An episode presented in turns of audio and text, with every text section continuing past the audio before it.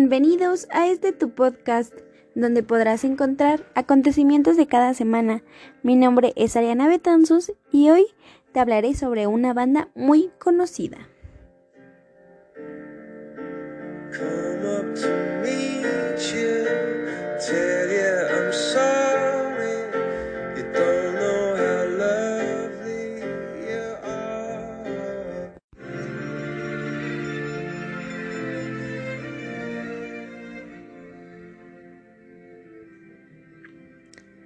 Como ya habrás escuchado, Coldplay estuvo el 3, 4, 6 y 7 de abril del 2022 en el Foro Sol. Así que te hablaré un poquito de la experiencia vivida.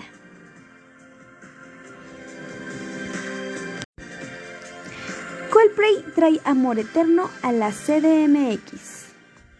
La agrupación liderada por Chris Martin llegó a la capital mexicana donde homenajearon a Juan Gabriel y consintieron a sus fans fuegos artificiales y pelotas gigantes que rebotaban entre el público, adornando la interpretación de High Power y Adventure of a Lifetime, temas que arrancaron con el despliegue de luces y colores, que fue la primera de cuatro presentaciones en CDMX del Tour Music of the Sprints de The Coldplay. Bienvenidos todos, dijo Chris Martin, el vocalista, quien ya se dirigía al piano para tocar Paradise.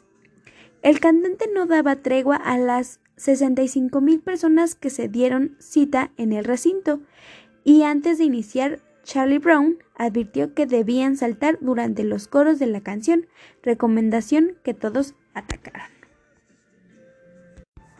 Presumiendo su español, el cantante se dirigió a los presentes para invitarlos a cantar The Sentence. Al ser un espectáculo en vivo, no estuvo exento de imprevistos, pues la introducción de Viva la Vida fue interrumpida por una falla de micrófono, que rápidamente fue corregida, pero obligándolos a reiniciar la canción.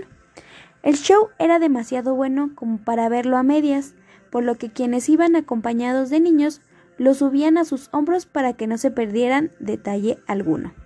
Chris por su parte se divertía como esos infantes que lo veían desde las alturas y no dejaba de reír y hacer bromas cada que se cruzaba con alguno de sus compañeros. El show continuó con Him for the, the Weekend, Let Somebody Go, I'm My Place y Hello. Antes de finalizar esta última, el británico alcanzó a leer el letrero de una fan que le pedía dedicar esa canción a su papá. De inmediato cantó un fragmento para él e incluso pidió a los demás que si alguien tenía una dedicatoria especial, levantaran sus carteles para que los pudiera ver.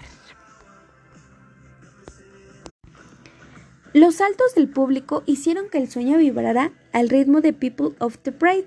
De pronto, el escenario se transformó en una especie de antro espacial y todos los integrantes se colocaron unas máscaras de extraterrestres para interpretar Something Just Like This y The Midnight, mientras luces neón brillaban en el pulso y en las pantallas.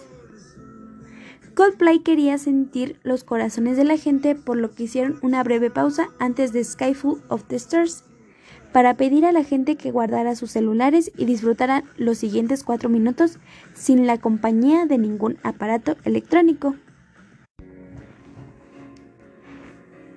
Al finalizar la canción, una pequeña subió con ellos y entre lágrimas se paró junto a Martin, quien se agachó para abrazarla y desearle feliz cumpleaños.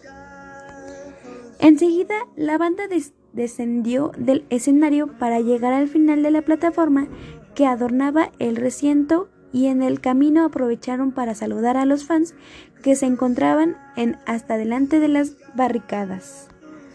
Continuaron con Don't Panic, Fix You, un Monkey y un pequeño cover de Amor Eterno de Juan Gabriel, cuya letra adaptaron para mandarle su amor a los capitalinos. En el mundo disfrutamos lugares bellos, pero estar en este escenario es un honor y un regalo.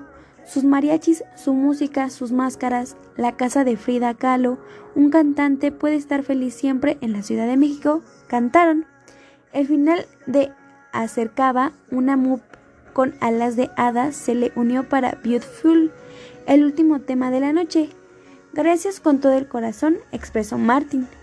aunque las personas creían que la agrupación iba a regresar, pero únicamente aparecieron los créditos en las pantallas y las luces se encendieron. Y así terminó el gran concierto del Coldplay. Una gran experiencia, me la perdí, pero me hubiera encantado haber estado ahí. Gracias por escucharme. Hasta la próxima.